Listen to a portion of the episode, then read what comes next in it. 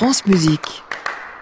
Merci Lionel Esparza. On vous retrouve dès lundi en direct de l'hôtel Bedford à Paris avec vos invités. Et d'ici là, je vous souhaite un bon week-end. Moi, j'ai trahi la musique respectable pour la musique concrète. Tout ça a commencé fort modestement. Un incident technique en somme. Tapage nocturne, Bruno Le Thor. France Musique.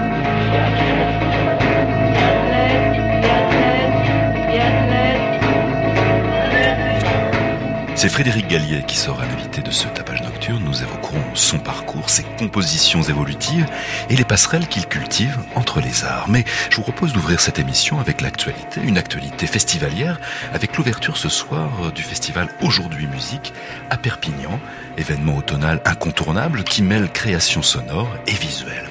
On y retrouvera tout au long de ce festival qui se tient du 16 au 25 novembre des rendez-vous inouïs, des expositions interactives et numériques et des visites sensorielles. Pour nous parler de cet événement, nous avons reçu Jackie Surjucolet qui est en charge de la programmation d'aujourd'hui musique.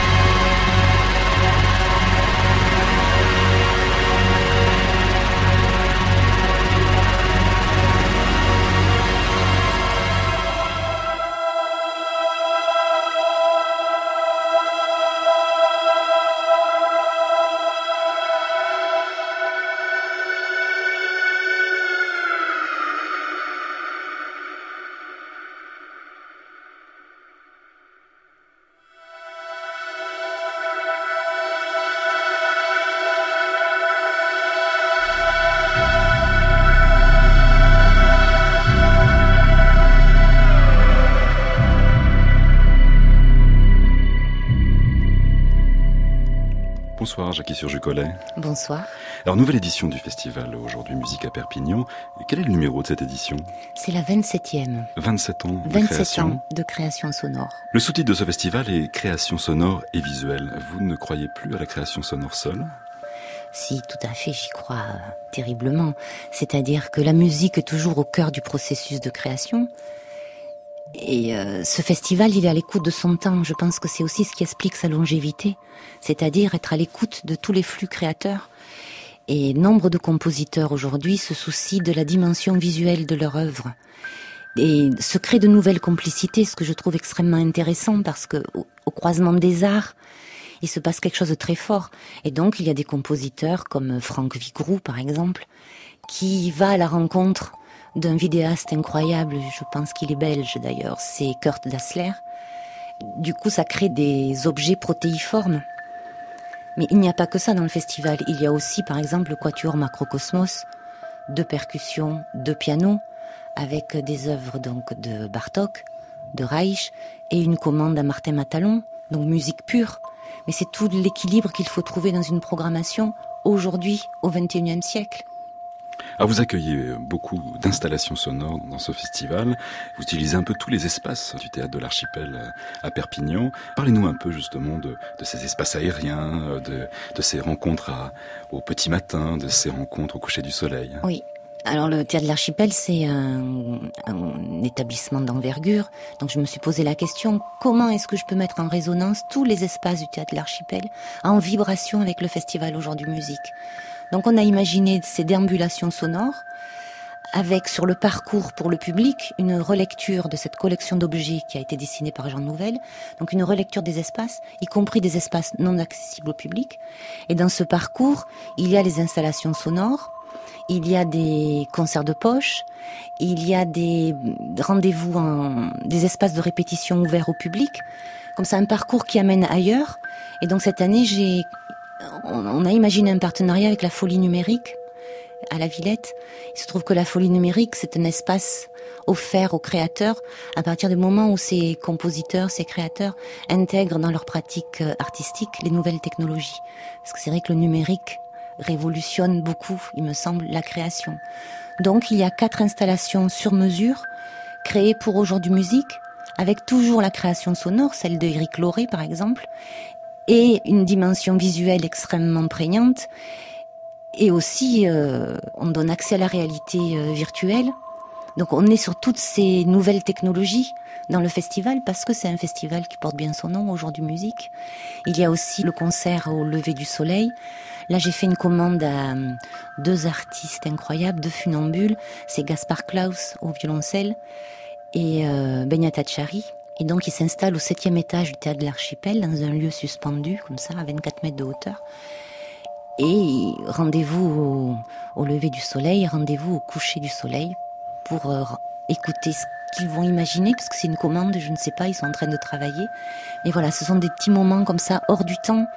Et je pense que c'est un vrai partage d'aventure, une vraie complicité qui se crée.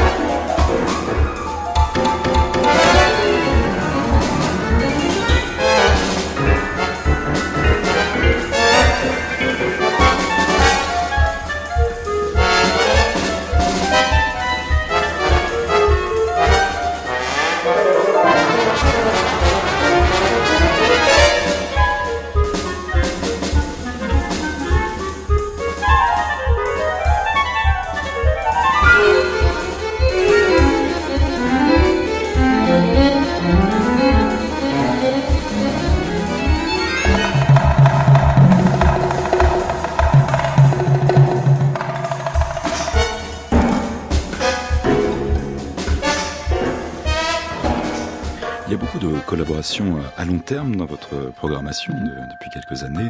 On retrouve des noms, euh, notamment Roland Osé. Oui. Alors, euh, Roland est associé au Théâtre de l'Archipel. Et il me semble sur ce festival qui a 27 ans qu'il était important de créer des histoires, aussi bien pour le public que pour moi qui programme ces espaces-là, c'est-à-dire suivre le parcours et l'évolution d'un compositeur. C'est le cas avec Roland. Et donc cette année, on a, je coproduis avec l'IRCAM cette pièce qui s'appelle VXH, dont le texte est inspiré évidemment de la voix humaine de Cocteau, avec des fragments de l'auteur contemporain euh, Richter, et une partition sonore mise en, son par l'IRCAM, faite de, de voix, de souffle, de respiration. Et quand Roland m'a proposé euh, cet objet, j'ai dit oui tout de suite, bien évidemment. Donc il y aura une plateforme suspendue, le public sera dessous. L'interprète, c'est Irène Jacob. Et le dispositif mis en place par l'IRCAM est cette musique comme ça qui va nous souffler dans l'oreille. Et c'est vrai que je pense que c'est important de faire des chemins avec des compositeurs, de pas le, de pas faire euh, un rendez-vous. Je trouve que c'est bien de créer des histoires. Quel est votre public? Alors on a un public, on essaye souvent de le définir parce qu'aujourd'hui on nous demande beaucoup de statistiques, beaucoup de comptes rendus, beaucoup de...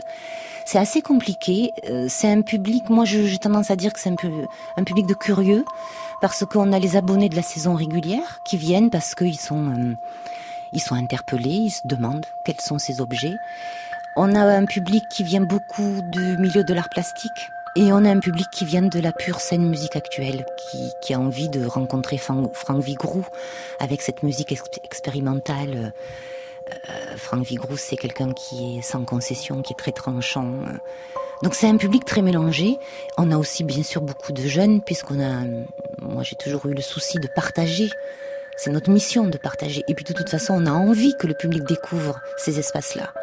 Donc euh, on mène une politique de médiation et d'action culturelle assez très dynamique puisqu'on a monté un atelier radio avec le collège Sévigné, on a monté un atelier euh, cinéma avec euh, le lycée Picasso. Donc les, les, jeunes sont impliqués dans le festival, au titre de petits reporters par exemple.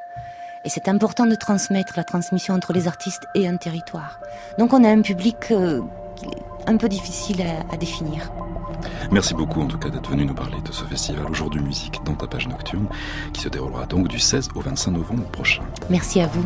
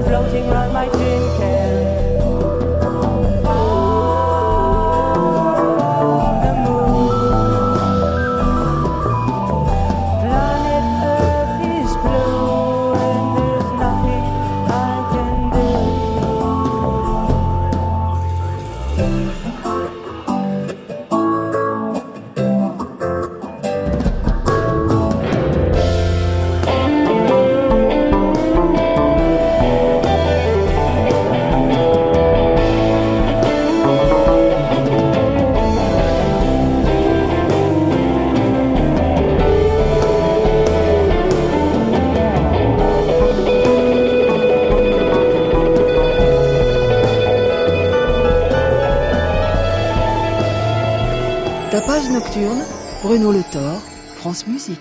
Compositeur, bassiste, improvisateur et plasticien, Frédéric Gallia n'a de cesse de décloisonner les genres et courants artistiques.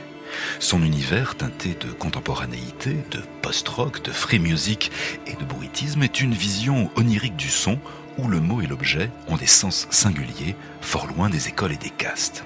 Du duo monumental Big avec Édouard Perrault au trio Wintermass, Frédéric Gallier explore un vaste champ qui va de l'infiniment petit aux visions orchestrales monumentales. Frédéric Gallier est l'invité de cette émission.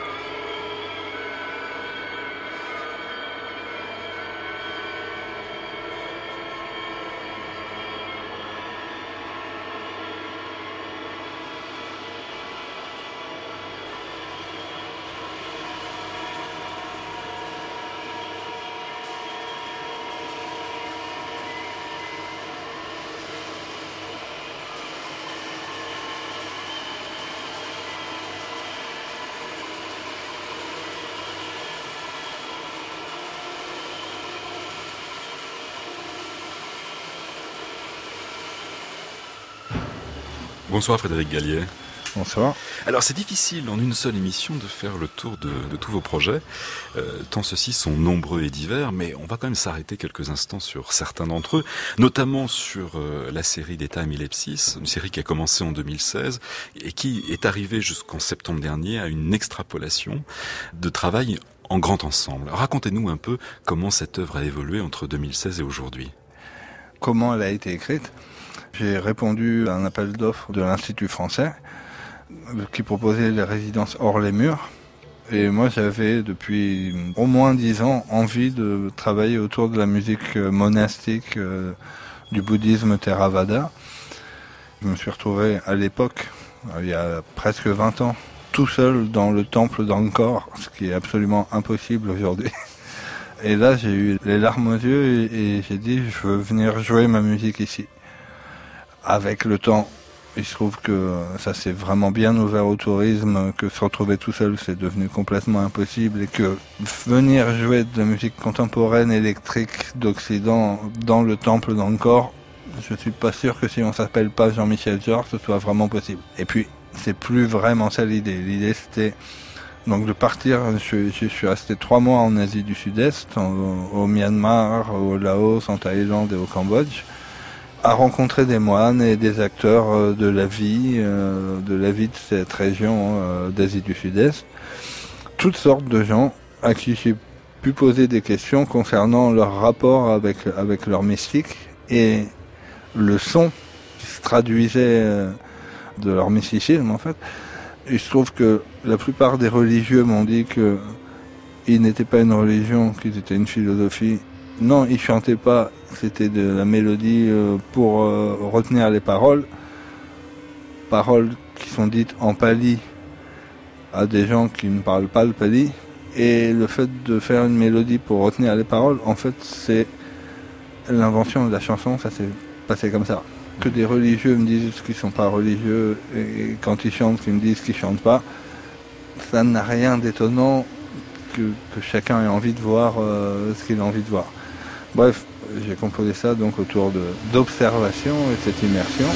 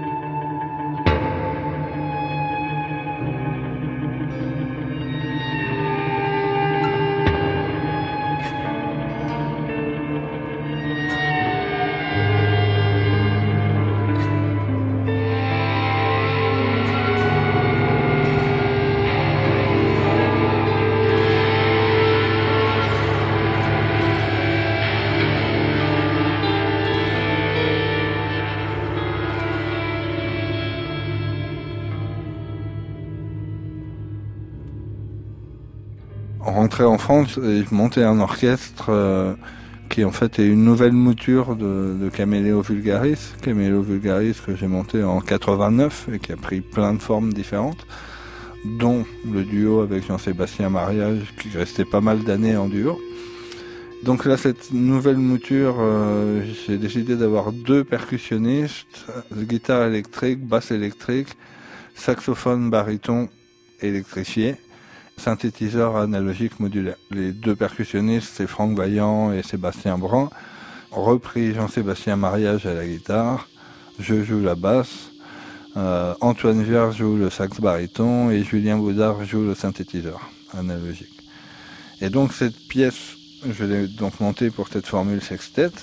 Et c'est celle que je fais tourner depuis octobre 2016.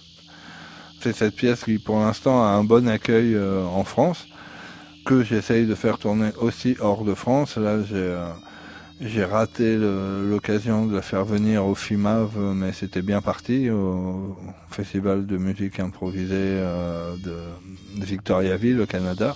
Enfin bref, je continue à la diffuser un peu partout. Et cette pièce a aussi été écrite pour être euh, considérée par bloc qu'on peut déplacer, qu'on peut changer et qu'on peut extrapoler. D'où l'extrapolation numéro 1 que j'ai créée en septembre dernier euh, à l'église Saint-Méry au festival Crac. Euh, pour, c'était une commande de l'ONSEM. L'ONSEM, qui est l'orchestre d'improvisation euh, de, l'église Saint-Méry, dirigé par Frédéric Blondy. Et en fait, ils avaient eu une, un projet depuis longtemps de faire une collaboration entre l'ONSEM et le 1 ensemble, qui est un peu l'équivalent bordelais.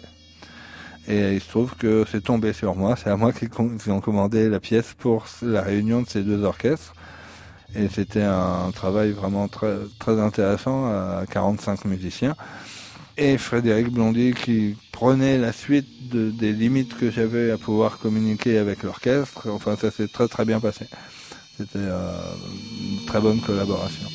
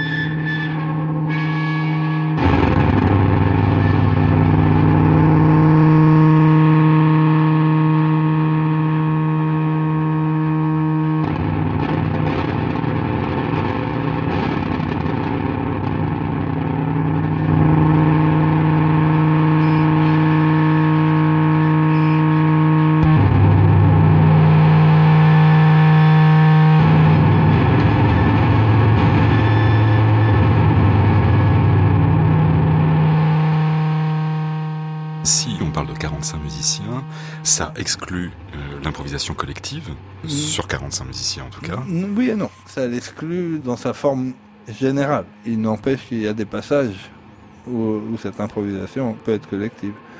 Il y a surtout des passages où une partie de l'orchestre improvise tandis que l'autre suit la partition. Et ça se passe comme ça en quinconce. Racontez-nous un peu l'écriture en tant que telle, la partie non improvisée. Pour la version sextet, la version originale, il y a quelques parties mesurées, assez courtes. Par contre, pour, pour tout l'orchestre, j'ai décidé de d'avoir rien de mesuré et, que tout le monde joue au chronomètre pour la simple raison que je contrôlais ce qui se passait et je donnais mes impressions en répétition et je savais très bien que je n'allais pas pouvoir le faire en concert.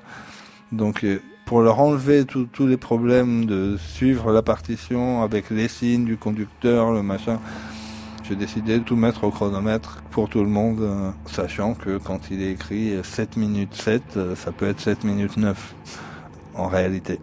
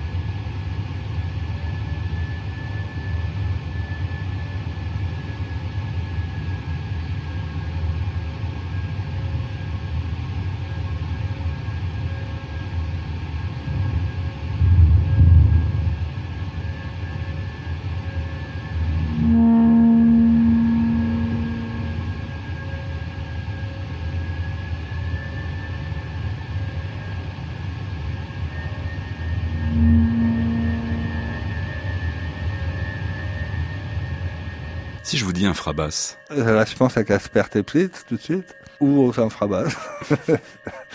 Mais la plupart des infrabasses, on peut pas les entendre. Mais vous savez que vous les générez quand même. Oui, oui, oui. Et, euh, et j'aime à imaginer quel effet ces infrabasses ont sur le son que j'entends réellement. Parce qu'il suffit de, de, faire un mix et de mettre un coup bas. On, on enlève des fréquences qu'on n'entend pas et pourtant ça change tout.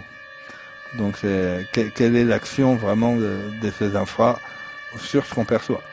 Et ça, ça m'intéresse un peu.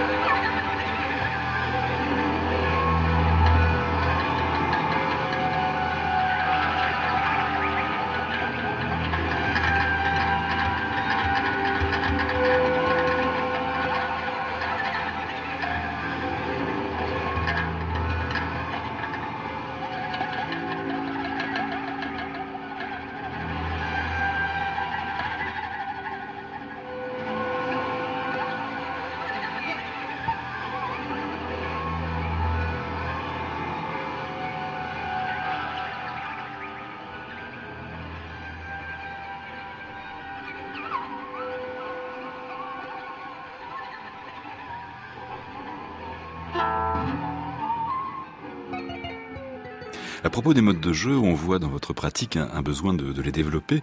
Euh, quelle est votre méthodologie? Déjà, d'une part, j'ai plusieurs instruments qui ont des particularités différentes. Pour certains projets que je faisais, j'avais besoin d'avoir plutôt tel type de son à ce moment-là, plutôt tel type de son à tel autre.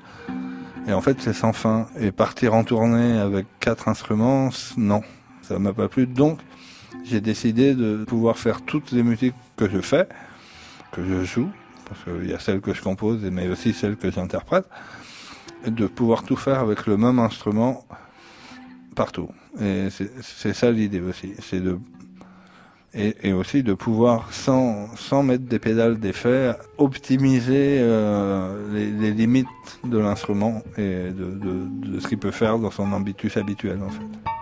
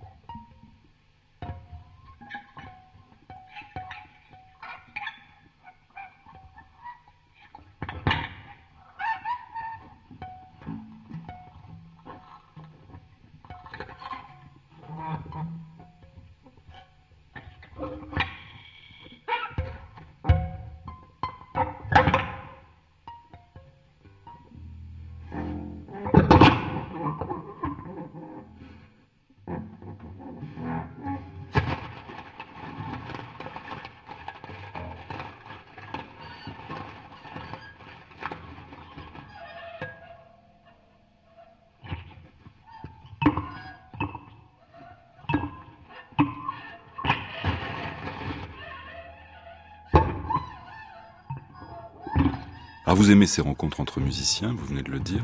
On vous retrouve même dans le projet Supersonique euh, de Thomas de Pourquerie. Oui. Là, c'est totalement différent. C'est totalement différent, ce qui n'empêche pas d'emmener euh, d'emmener l'esprit de ce que je considère euh, être le son dans une musique pulsée, tonale, modale. Ça n'empêche pas que la musique, ça reste avant tout pour moi du son. C'est pour moi le paramètre principal de la musique, c'est le son. C'est en réalité le timbre. Avant les hauteurs, avant les, durées même. Un do joué par une trompette euh, ou le même par un violon, ça doit être toujours un do, ça n'est pas la même musique.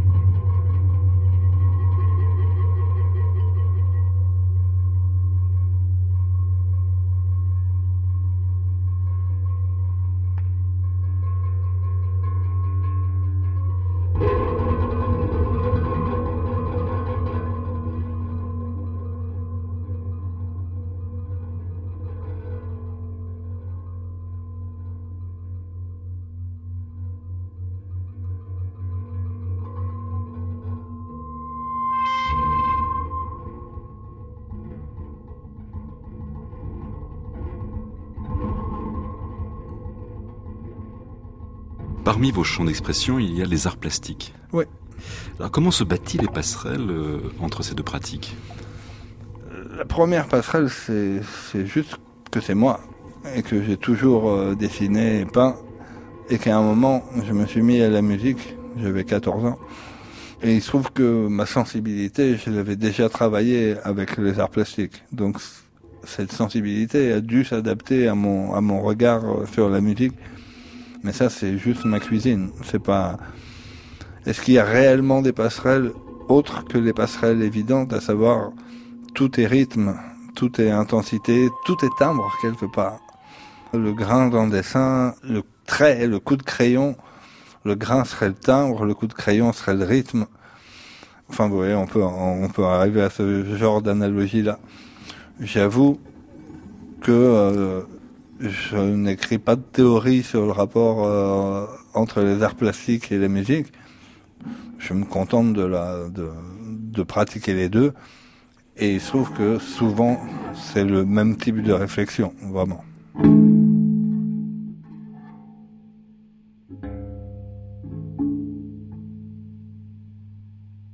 La pièce que j'ai jouée ce soir, c'est d'abord le plaisir de venir euh, faire un, set euh, dans cette belle maison. J'aurais pu venir sans rien préparer et improviser totalement. C'était pas ce que j'avais envie de faire. Par contre, j'avais pas envie non plus de venir avec une pièce écrite et, de, déballer mon, tissu de papier peint. Donc, j'ai fait quelque chose entre les deux, à savoir une forme le plus simple possible en fait. Euh, que je peux décrire là. En gros, en trois parties.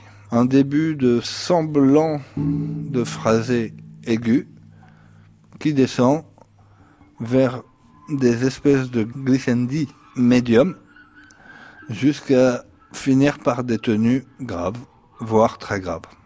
Voilà l'écriture du mouvement que j'ai interprété ce soir. Après, à l'intérieur, je me fais un peu confiance, donc je, fais confiance à, ma, mon appréciation de comment aller de l'un à l'autre et comment introduire les choses qui ne sont pas décrites dans ce petit laïus.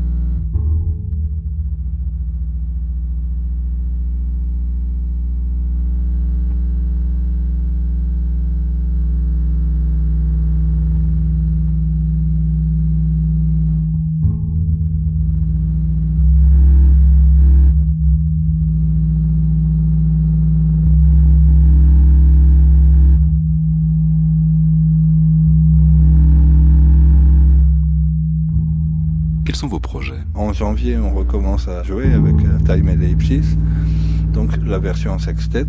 Donc là, oui, ça recommence en janvier et ça recommence bien.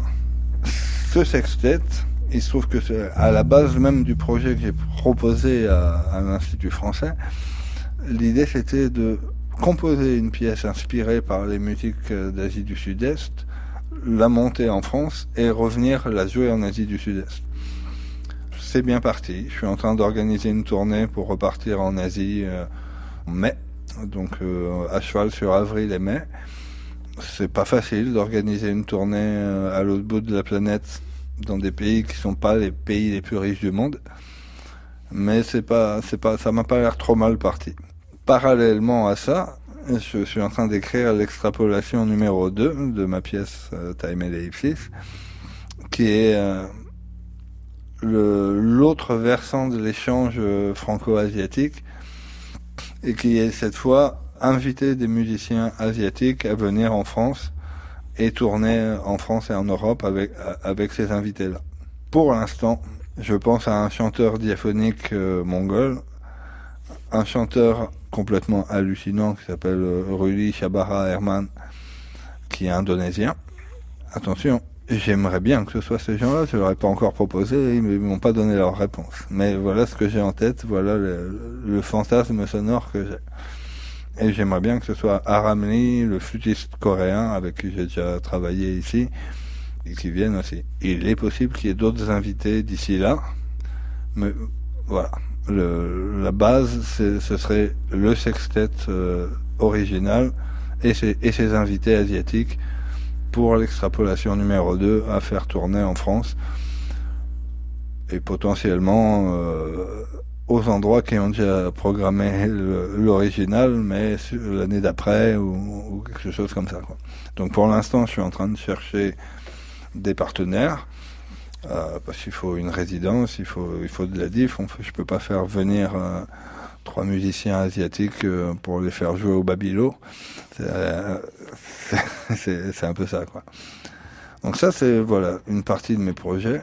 A une autre partie, j'ai pas encore envie d'en parler parce que j'ai encore rien écrit, mais c'est toujours entre l'Europe et l'Asie, mais il serait question qu'il y ait de la viole de gambe, du koto japonais, du théorbe aussi. Mais j'en parle pas plus que ça. C'est vraiment à l'état de projet. À côté de ça, j'ai aussi un projet hein, que j'ai depuis quelques années avec euh, Jacques Di Donato à la clarinette et aux percussions et la chanteuse japonaise Sayoko encore un projet franco-asiatique d'ailleurs. On a sorti un album il y a, quelques temps, euh, le groupe s'appelle Wintermass, et j'aime vraiment beaucoup ce, projet. C'est plutôt, j'appelle ça de la chanson de chambre.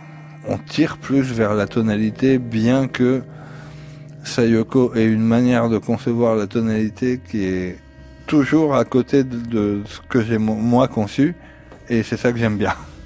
Donc c'est vraiment ce rapport euh, franco-japonais qui, que je trouve intéressant là-dedans.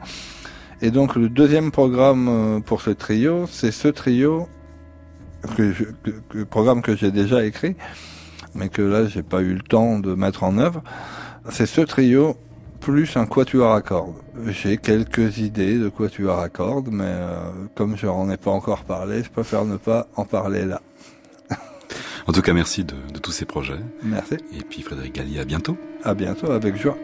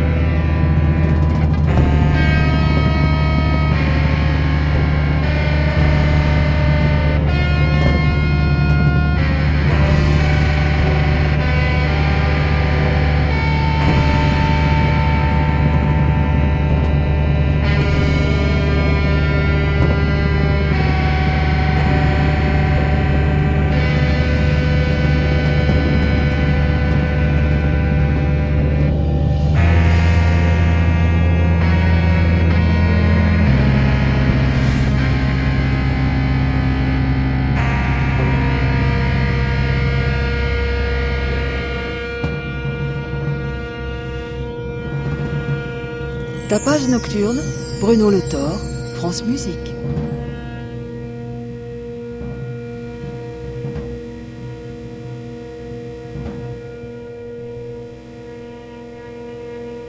Ainsi s'achève ce tapage nocturne. À la technique étaient Frédéric Changenet et Laurent Binder. Attaché de production Soisic Noël. Réalisation Bruno Rioux-Maillard. Il est temps maintenant de retrouver l'émission d'Anne Montaron, Création mondiale. À réécouter sur francemusique.fr.